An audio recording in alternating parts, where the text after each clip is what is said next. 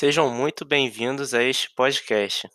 É com imenso prazer que eu dou as boas-vindas a este podcast incrível que eu fiz com muito carinho. E eu gostaria de agradecer a todos já anteriormente pelo interesse em ouvir e estudar história. É um podcast feito por um aluno para amantes do conhecimento e amantes da história brasileira.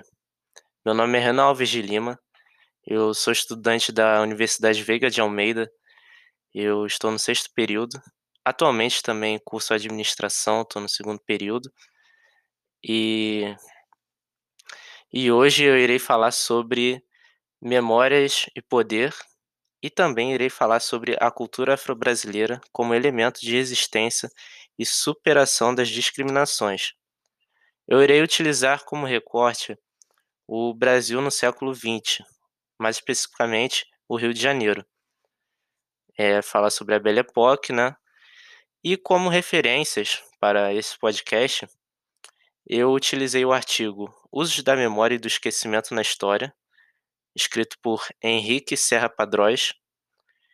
Também utilizei o artigo Reflexões sobre a Memória e o Esquecimento da Influência Africana durante a Belle Époque Brasileira, escrito por Cláudia Freire Vaz. Utilizei também um livro escrito por Mary Del Priori, que particularmente eu acho incrível. Ela utiliza-se de memórias é, como fontes, como matéria-prima, ela destrincha, né? E o nome do livro é Histórias da Gente Brasileira, volume 3, República. Um livro incrível, eu recomendo a todos. E é com imenso prazer também que eu agradeço ao jornalista Eduardo Bueno por me inspirar com seus vídeos e fazer eu amar estudar a história do Brasil e história do Rio de Janeiro. É isso. Eu novamente agradeço a todos pelo interesse a esse podcast e espero que vocês apreciem. Então, fiquem com a vinheta e até daqui a pouco.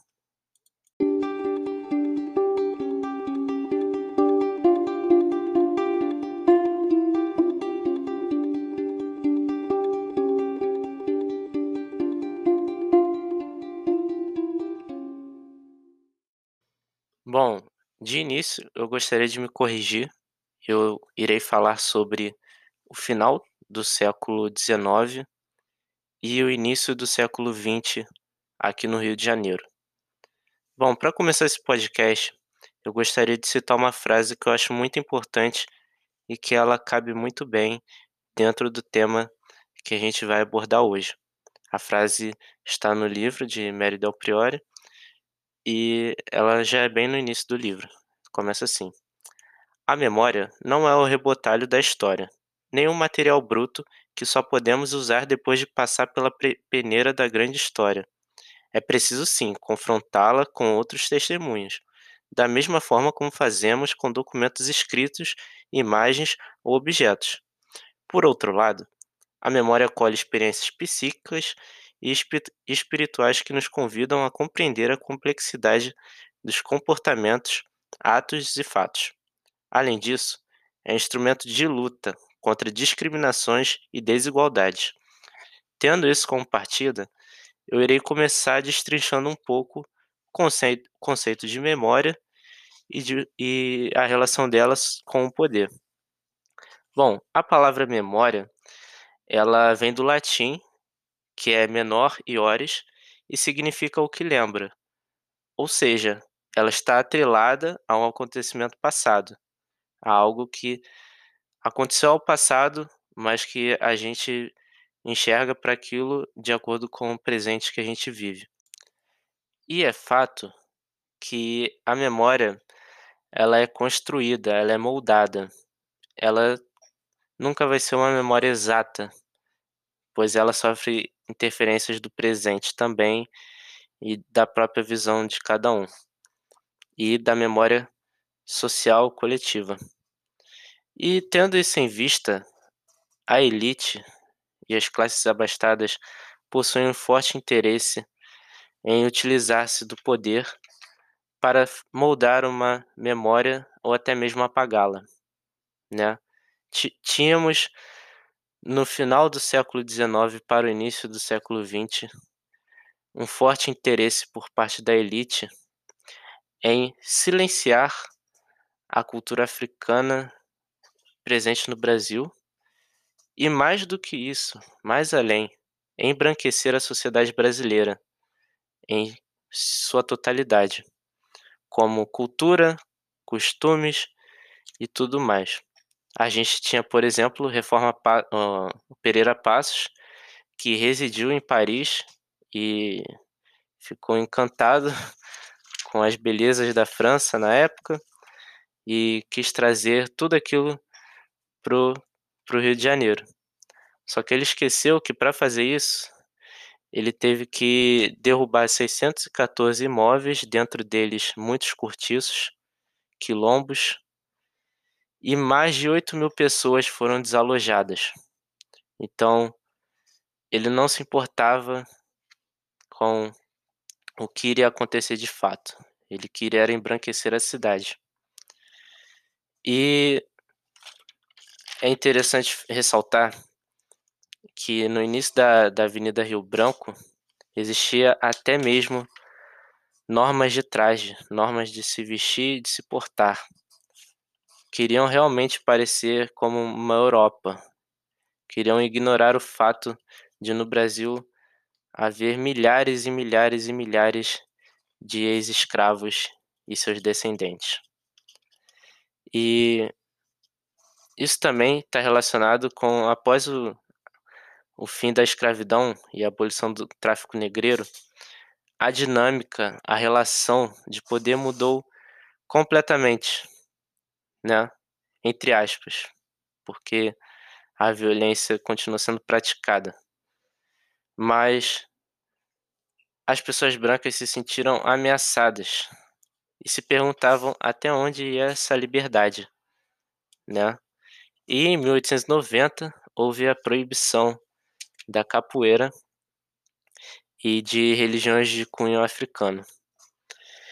Então, tudo isso foi uma forma de se de se utilizar do poder para manipular a memória. Um fato importante a ressaltar também, é é salientar que a memória ela também está muito relacionada à forma como a gente ocupa o espaço material, o espaço físico, né. Você desalojar todas essas pessoas, expulsá-las e derrubar suas moradias, eh, e excluí-las do centro, é uma forma de excluí-la excluí-las ali da da Rio Branco, é uma forma de você apagar a memória daquele povo. E existia a Pequena África, no Rio de Janeiro.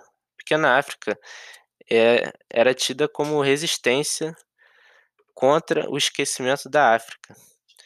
Ela era um local para se reafirmar o legado cultural e reforçar valores através das festas e dos sambas.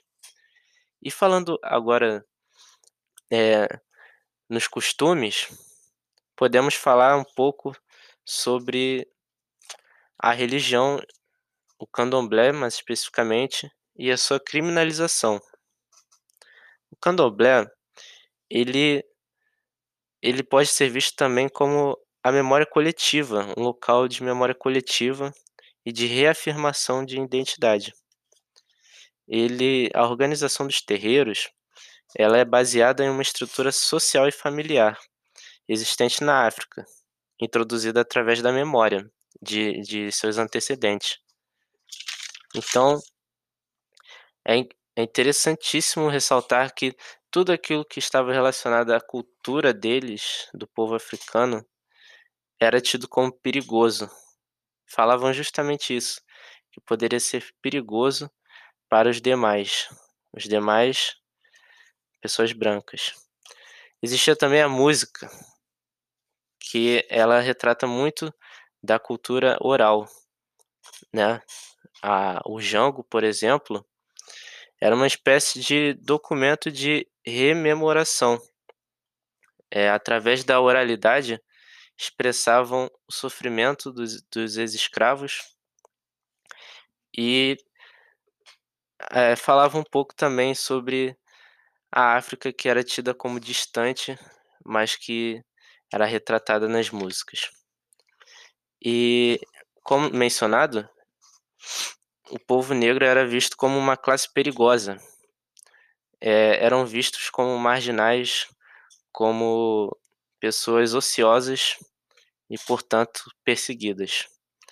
Eh, as reformas, elas mostram também o o a vontade de se realizar essas reformas mostram justamente o que que queriam enfatizar e o que que queriam apagar.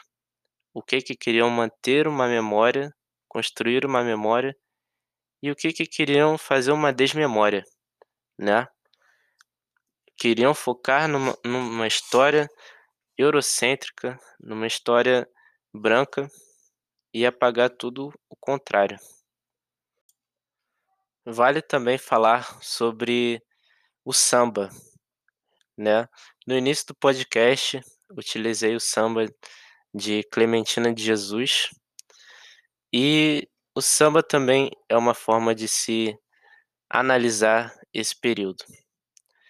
No no início, o o carnaval, por exemplo, eh, era tido como uma festa veneziana, por parte da elite.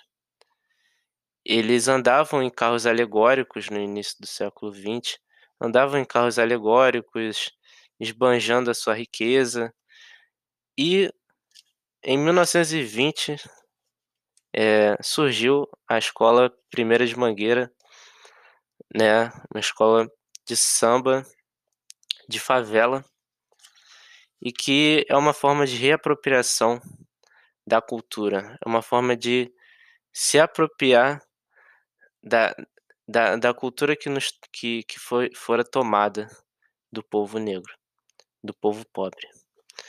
Então, eles andavam em em carros mais simples, né, havia muito samba e e é interessante perceber como existe essa essa troca, né, por por ambos os lados. Também eu gostaria agora de agradecer a todos vocês que ouviram esse podcast. Eu peço desculpas caso eu tenha falado algo que não esteja correto, eu ainda sou um estudante, tenho muito a aprender, e estou aqui para melhorar. Eu também gostaria de agradecer novamente ao meu professor Giovanni por apresentarmos essa tarefa apresentar-nos essa tarefa. E eu vi ela como uma eu a vi como uma forma de progredir, melhorar a minha oratória e e também estudar mais esse período que eu gosto muito. Para concluir, eu gostaria de dizer que a memória junto ao poder, o poder, eh, o poder junto à memória tem uma capacidade enorme de moldar e de controlar a memória social de determinados grupos. É proposital por parte da da elite moldar a reforma ao seu bel prazer, de forma que enfatize a hierarquia social e menospreze grupos considerados perigosos. O poder, ele ele é utilizado como forma de coerção e legitimação da violência.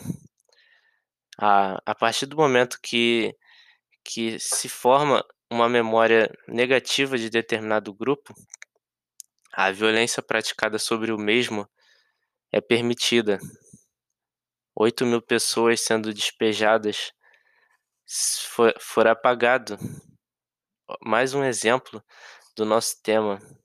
Pouco se fala sobre essa violência praticada.